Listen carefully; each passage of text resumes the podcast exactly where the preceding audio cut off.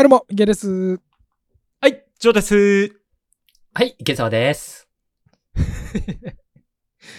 オールナイトニューヨークはニューヨーク市に住む男3人が日々の話題やニュースを中心にゆるい話し合うポッドキャストです。はい、ということで今回もやっていきましょう。はい。始まりましたね。一人、一人の拍手全然盛り上がらない。確かに。確かに。うんはい。ということで早速、今回のトピックは、他人の給料って知りたいですか？ニューヨークで施行予定の給与透明化法について。ニューヨーク州の4人以上の労働者を抱える雇用者に対し、求人募集の際、社内の移動や昇進機会のほか、最低賃金と最高賃金の情報の開示をすることを義務付ける、Pay Transparency Law、給与透明化法が2023年の9月に施行開始となる。今年の9月ですね。最近ニューヨークに関わらずアメリカ中でまた TikTok など、えー SNS 上でも他人に給料を聞くことが流行っていますが、あなたは他人の給料額興味ありますか？ということで。どうですか？ジョーさん、やっぱ他人の給料いくら稼いでるか気になっちゃうんです？いやー、これね、多分ね、ネガティブな気持ちにしかならなそうだから、俺はやめとくわ。こんだけしか働いてないのに、そんだけもらえんの？みたいな。はいはいはいはい。なるでしょう。俺、えー、俺こんだけ、こんだけ頑張って働いて、えー、こう、全然かみたいな、なんかなりそうじゃない？あなるほどね。うん見たことありますか？ね ?TikTok などとかで流行っているあの、なんか What do you do? って聞いて How much do you make? っていうふうにあの質問をしていく。あー、はいはいはい。ねあるね。うんはいはい。うんあるね。で、あの、なんか、だいたいいくらです？みたいな感じで、えーいろんな人たちが答えていきますけど。日本人の方とかもやってるもんね、そういうのね。あ、あ、やってます？日本人の人が聞いてる。日本人向けに。あの、ユニオンスケあたりとかで聞いてるよ。あ、アメリカでってこと？ああ、はいはいはいはいはいはい。うん、アメリカで、そう、アメリカで。ニューヨークでアメリカ人に日本語で聞いてってパターンですね。英語で、英語で。あ、英語で聞て。いて日本語に、日本語で発信してたやつですよね。そうそうそうそうそううんそう。そういうのあるよ。ねそうそうそうそう、ありますね。僕も見たことあります。それでちょっと話題になってましたね。そうそう、話題になってるね。うんね、実際にやっぱり日本で給与を聞いたりするっていうことは、まあ多分もしかしたら常識外れっていうふうに、捉えられるのかうんねうんえーどうですか？池澤さんはそういう話になりやすいなっていうふうに思うことありますか？アメリカ人の方と話してて。いやー、僕の周りはいない。そうだね。今のところは、ないよね。ほら、給料が分かるとどうしても生活までも、こう、すべてが見えてしまうっていうか、うんだから別まあに給料額は知ってもいいかもししれないけど、人の生活は興味がないから、とか見たくない、逆に。興味がない。まあ、どれ、まあ、うんこの仕事に就いたらどれぐらいの給料の額なんだろうっていう、まあ、仕事の情報として知るっていうのとしては、まあ、あると思いますけど。なんか、あの、うん前に、あの、家賃の話かなんかが出た時に、家賃聞きますかみたいな、なんか、そんな話前ありませんでしたっけ？ポッドキャストで。結構そういう会話ってニューヨークで多いと思うんですけど、ううんん。で、大体その家賃から、大体給料の額もなんとなくわかるじゃないですか。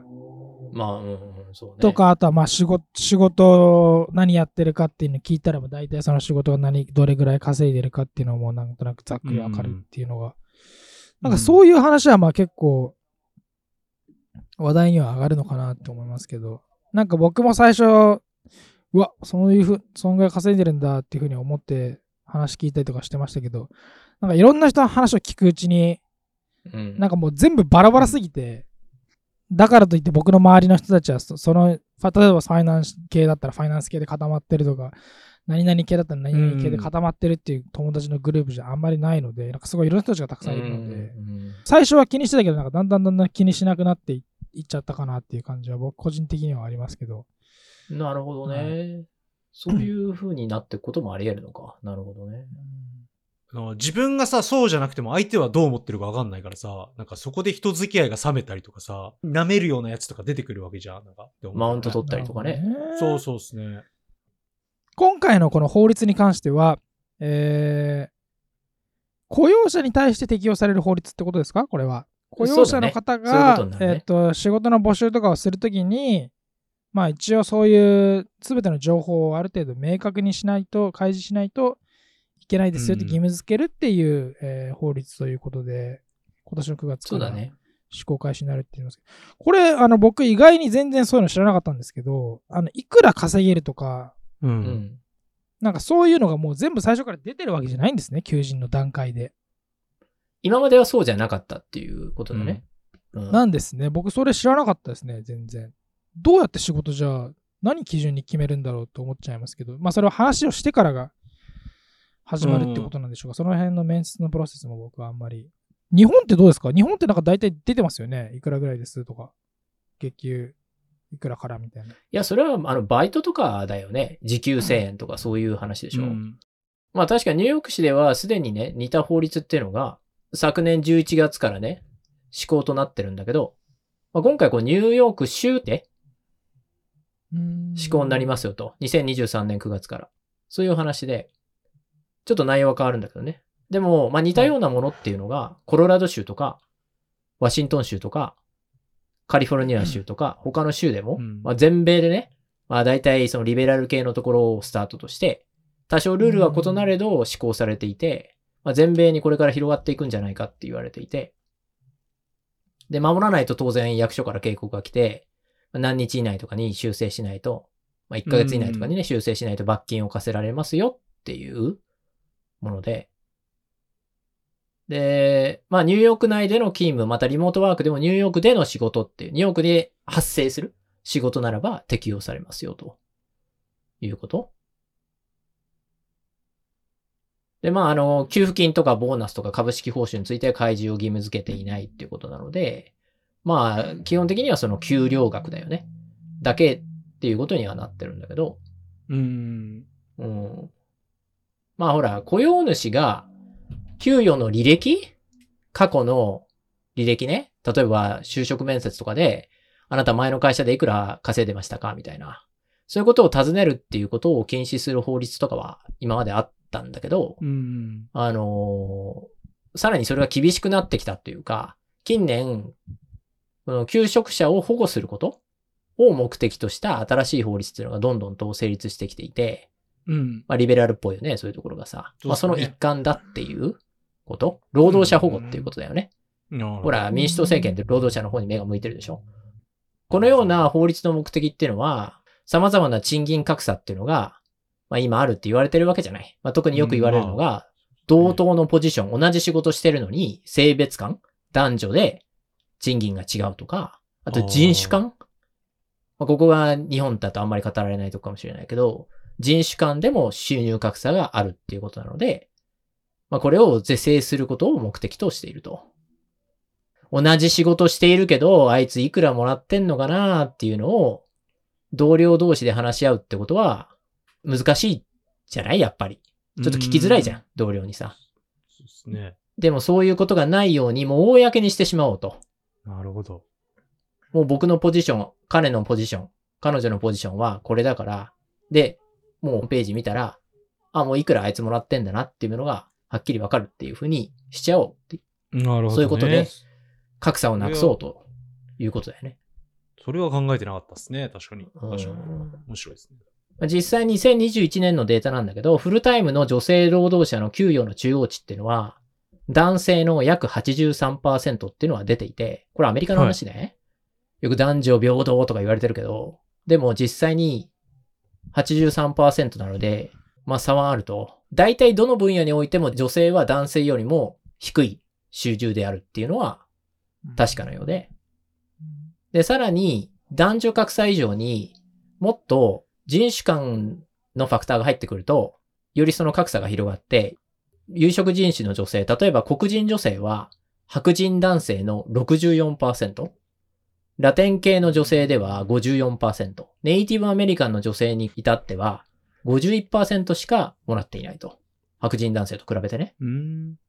このリスナーの方たちで、あの、いつもの50週の回とかをね、普段から聞いてくださってる方は思うかもしれないですけど、うんネイティブアメリカンの人たちに対する扱い方がもう変わってないじゃんみたいな思いますよね、そういう話聞くと。うーん、うん。ねえ。50%もちろんデータの取り方もあるとは思うけど、ね。まあでしょうけど、差別だけではなくて違う要因もいろいろあってこの数値になっているだろうとは思われるけど、でも、うん結局、あの、そんなになんか変わってないんだなっていうふうに思っちゃいますよね。なんかそういうの聞くと。うん。で、今回のような法律ができることのプラスの面としては、まあ、事前に給料額が分かった上で、そのポジションに応募してくるので、採用面接の際に、まあ、トントン拍子で話が進んだのに最後あなたの給料はこのくらいですって伝え途端おじゃんになるみたいなことはなくなると。うーん。あとは、え例えば、マッチングアプリで出会って、初めてデートした相手が、なんとか会社のなんとかっていうポジションで働いているって言っていたので、じゃあ、この彼の、また彼女の給料は何十万ドルね。あ、まあまあいいじゃん、付き合ってあげるかなとか、そんな判断ができるようになると。うんん本人に聞かなくていいと。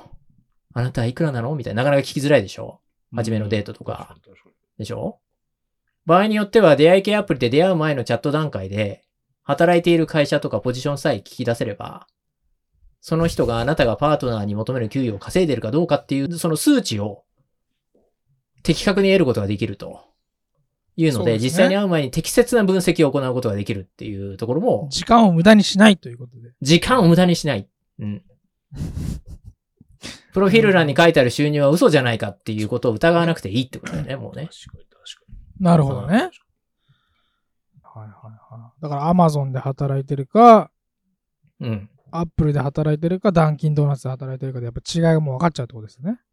そう、かつどこのポジションなのか、ちょっと名刺見せてくださいって言って、名刺のスクショさえもらえれば、もう面接じそゃないの彼が、ププロフィール欄にいくらって書いてても、あ、そうか。デートの段階で。名刺見せてくださいって。っていうことができるっていう、そういうことで、ねでももちろん問題点もたくさんあって、例えば、賃金が低い役職では差はほぼないんだけど、特に高い役職では、同じポジション名、同じタイトルでも、経験とか業績によってかなりの給料差があるので、それを公開するっていうことは問題を引き起こす可能性もあると。同僚間でもね、同じタイトル、バイスプレゼントなんてよく見るけど、ね。すごく高そうに見えるけど、バイスプレゼントって大企業に行くともう腐るほどいるから、僕もバイスプレゼントで、あの、同僚のジョンもバイスプレゼントなんだけど、こんなに差あるのみたいな。おかしいよね、とか。だからそういう、高い役職ほどそういう差が出やすいから、そこはどうするんだっていう話だったりとか、例えば、この法案によって、自分の給料のマックス値っていうのがすでに分かっちゃうから、人によっては頑張る記録が落ちたりするんではっていうふうに言う人もいると。ね、あるポジションでめちゃ頑張って結果を残して、よしじゃあ、給料交渉に臨もうと。僕これだけ結果残したんだからって言っても、もうあなたのポジションは上限これって決まってるでしょっていうことなので、もう交渉の余地がない。確かにすごくクリアなんだけど、あ僕のポジションはこれだけ稼げるっていうふうに決まってるんだけど、もうそこから上がらないってことでもあるっていうふうに、もう取れると。あと逆に同じポジションでも適当にやってる同僚と給料に差が出ないから、頑張る記録が落ちるとか。で逆に透明性が高まるとより従業従業員は熱心に働くようになるっていう研究もあるらしい。だ変に同僚に対して懐疑的にならないと。同じポジション。あいついくらもらってんのかなとか考えなくて済むと、コミュニケーションが円滑に進んだりするんだって。お金のことを考えなくて済むと。変に。へえ。全然想像がつかないですね、僕からは。僕も考えたことない、あいついくら稼いでるんだっていうので、っていう疑問を持つだけでミーティングうまく進まなくなるみたいな。極端なですよね。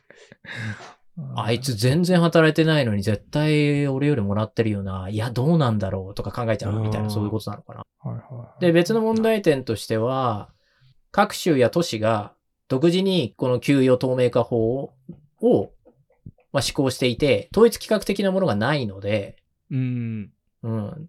例えば全国で展開している企業とか、グローバル企業っていうのは対応がめんどいと。例えば、ニューヨーク市では給与の範囲だけ公開でいいけど、コロラド州では福利厚生の情報も開示しろとか、うん。うん。あと、ニューヨーク市では特定のポジションの給料を、a good face estimate って言って、大体このポジションではこのくらい稼げますよっていうふうに公開すればいいんだけど、ワシントン州では採用時のみならず、雇用期間中にそのポジションで得られる金額を最低から最大まで全部公開しなきゃいけないと。すなわちそれを書いて雇ってしまった以上は、会社の業績とか市場環境が今後どうなろうが、その最高の金額を目指して従業員は努力して交渉してくるので、企業は大変になってしまうだろうと。なるほど。わかるなんとなく。雇う時にあなたは、もうこのポジションで10万ドル稼げますよって言ったけど、後で会社の業績変わったりするじゃん。会社自体の業績って変わったりするじゃない。ん。で、いやーもう10万ドル出せんよってなっちゃうんだけど、でも従業員の方は、いや、僕10万円出せるって言われたからすげえ頑張ったんですけど、っていうことになったらどうするんですかっていうことだったり。で、えっと、この給与透明化法って、やっぱりその抜け穴っていうのもあって、企業によっては給与を全部公開したくないので、求人サイトの求人情報を削除しちゃって、メールで履歴書を提出するように促すことを検討している企業とか、あと給与範囲をめちゃくちゃ広くして、この A というポジションは3万ドルから15万ドルですよ、みたいな風にすると、まあ、めちゃくちゃ曖昧になってごまかせるとか。うん、あと、福利厚生は公開しなくて良いっていう州もあったりするので、そういう場合は、そこを手厚くすることで、実際の差を作るとか、うん。要するに抜け穴はたくさんあるっていう。まあ、求人広告を一切出さないで、人材障害会社に一任しちゃうとか、そういうふうに、まあ、給与開示を避けようとする企業も出てきてるっていうことで、結局この法律何なんだろうねみたいになってるところもあるんだけど、会社に働き始めてからでも、その社内ポリティクスみたいな、じゃないですけど、そういうのをこう常にこう注意しながらあの考えるみたいな。それはまあ日本の会社もそうなのかわからないですけど、なんかそういうのが、イメージがあるなっていうのを話を聞いている中では思いましたけだからめんどくさいからできる限りそういうのを避けるっていうことで、こういう話が出てきたんだろうし、まあ変にもう、ね、あの、労働組合とか作られて、ガタガタガタガタ争うぐらいだったら、もう初めっからクリアにしちゃおうっていうようなこともあるのかもしれないし、ど、そこまでだから解決策とかではないってことですよね？そうだね。労働者保護を考え考え考えたら、こういう答えになりましたっていう。もちろん、面白そうな試みでもあると思うので、うん。まあ問題はたくさん起きそうだけど、まあちょっと変わった社会実験の一つだなというところで、この結果どうなるのか？こう、ミキヤくんが冒頭に話してくれたように、まあ公開されたなら公開されたで、別にもうみんななんかあの、気になんなくなるみたいな風になるのか、はいはいはいはいはいはい。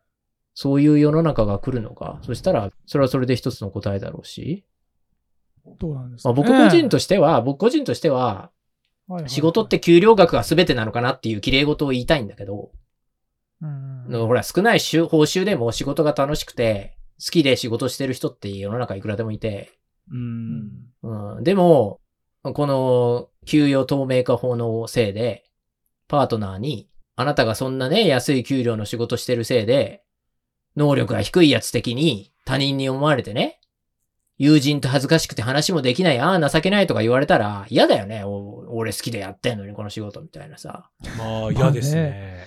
そういうどうしてもそう、数値だからさ、戦闘能力みたいになっちゃうじゃん。給まあなりますね与額ってさ。うんでしょ？別に僕は少なくても楽しいんだとか言ってもさ、人には理解されなくてさ、ああ、少ないのね、あなたっていうふうに思われるっていうのは、自分だけは良くても、ねそしたらもう別れるしかないですね、もえ。まあね、そういうことを言う人はもともとそうですっていう話かもしれないけど、でも、まあそういうふうに感じる人がいてもおかしくはないよね、家族とかパートナーにさ。そうですね。またそういうふうにこっちが思っちゃう？歌詞そんなこと言ってたけど、ね、自分は良くても相手がどう思うかわかんないし、また違う会議的なそうですよ。感情みたいなのが、う。最初から全部そうだったらみんな気にしないのか、これから透明化されるから、この切り替えの期間にそういうのが生じて、時間が経てば別にそこまでじゃなくなるのか、どうなんだろうねと思いますけど、いろんな視点がありますよね。その法律がパートナー間にどういう影響を及ぼすかとか、同僚との関係にどう及ぼすかとか、給料のネゴシエートするときどう及ぼすかとか、人種で違う人たちでは、ね、あの同じ職に就くときにそういうのが透明化されることによってどういう影響が及ぼされるかとか。そうだよね。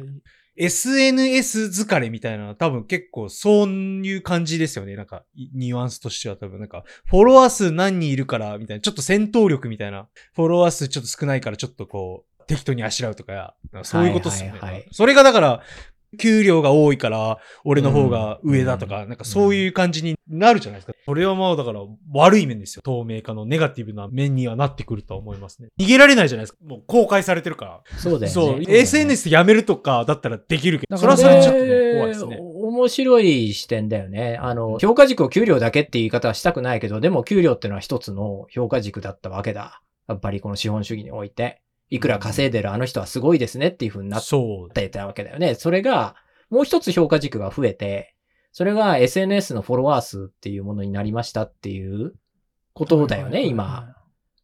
あの、いや、それが全てじゃないっていうのはみんなわかってるけど、でも、やっぱり、あ、僕、インスタで10万人フォロワーいるんですって言われたら、まあ、え？ってなりますよね。え？とはなるよね、やっぱり。うん。そう、何やってるなんかすごう。そうな感じがするし、それは、まあ、プラスだよね、やっぱりね。プラスですね。うん。まあ、やってる内容がちょっとね、どうしようもない内容で、でもすごい人気があってっていう人はいるだろうから、でもそれやっぱ有名人なんだなって思っちゃいますもんね。そうフォロワーいたら思っちゃうっていう。で、それを戦闘能力って表現をしてたけど、強い感じがするっていうのはあるよね、やっぱりね。まあ逆にね、そのフォロワー数とかを隠すような流れみたいなのとか、そういう風になることもあり得るとは思うけど、でも基本的にはあれは公開される数字であって、誰もが確認できる。でも給料は今んとこそうじゃなかったけど、今後給料もそうなりますってなった時に、どうなるのかねっていうのは確かにもうすでに SNS で証明されてるから、どういうことだよね歌詞が言わんとしてんのは。そうですね。で、うんもっとあれに逃げ場がないってことですね。そうだよね。逃げ場がないってことだよね。逃げ場がないですね。そうだよね。うん。へだからそう聞くと、やっぱちょっと俺はあんま賛成できないなって思いますね。何でも公開するのがいいことなのかなってね。これだけ聞いて判断するのはあれかもしれないですけど。うんでもまあ起こり得ることだからな、ちょっと嫌だなって思いますね。そうだよね。うん、自分はそうじゃないけど、やっぱ他人っすよ。だから他人、他人がそう思ってるから、でも、今別に透明化されてなくても大体の金額ってわかるじゃないですか。何し、仕事何してるかだったら。うん、まあなんとなくね。例えばなんとか会社のバイスプレジデンシですとかなったら、まあ、大体の情報で出てるわけですよね。それが100 150K なのか 200K なのかは分からなくなったとしても、まあ大体そのぐらいのレンジみたいな。ううんん。それはその曖昧だからこそ、曖昧だからこそ何も言わないんじゃん。明確な数字で出てたら絶対言うやん。はいはい。逆は、あそうは思うけど、そうですね。気にしてないからとです、ねそうそうそう。気にする人はいるんじゃない？やっぱり。俺はでもちょっと気にすると思うよ、だから。だとしたら多分僕が普段多分そういうの考えてないから多分あんま分かってないのかもしれないですね。あんまり僕がそういうの気にしてないから分かんないかもしれないですけど。だからこの給与透明化法で何を達成したいのかっていうところの。確かにね、目的が、うん、目的がね、たくさんありすぎるんだよ。で、それを一気に全部やろうとしてるから、無理がある。その人種間とか性別間の賃金格差だけを是正したいっていうことだったら、別に他にいろいろとやり方はあるはずだし、何でも公開すればいいってものではないと思うんだよね。一般にね。うーん、どうなんだろうね。でもまあ、賛成の人たちが多いっていうことで、どんどんどんどん公開していく企業が増えていく方向ではあるので、で、これがアメリカで成り立ったら、他の国に飛び火していくわけじゃない？だか 飛ら。まあ今聞いてくださってる日本のね、方々は別に私は関係ないアメリカの話でしょと思っても、アメリカ企業がやって、アメリカの Google さんがやりました、Amazon さんがやりましたってなったら、日本の Amazon、Google がやり始めたら、日本もやらなきゃいけないのかなっていう風になってきたりしたら、まあ、一言じゃなくなってくるよね。まあ、ちょっとしたね、一つの州の話かもしれないんだけど、でも、まあ、欧米のルールっていうのが、知らないうちに日本のルールになってくることもあるから、今まであったよね、いろんなことがさ。まあ、ちょっと気にかけといてもいいのかなと。5年後当たり前の世界になってるかもしれない、日本でも。いや、日本は日本。よそはよそなんで。そう言いたいんだけ、ど。あよそはよそ、うちはうちなんで。はい。お願いします。っていう、それ、リスナーの声の代弁、それ。一つの、あの、意見としてね。はい。はい。興味がある方はですね、まあ Pay Transparency Lawっと調べていただきたいと思います。ということで、はい今回はこの辺で終わりにしたいと思います。ありがとうございました。またねありがとうございました。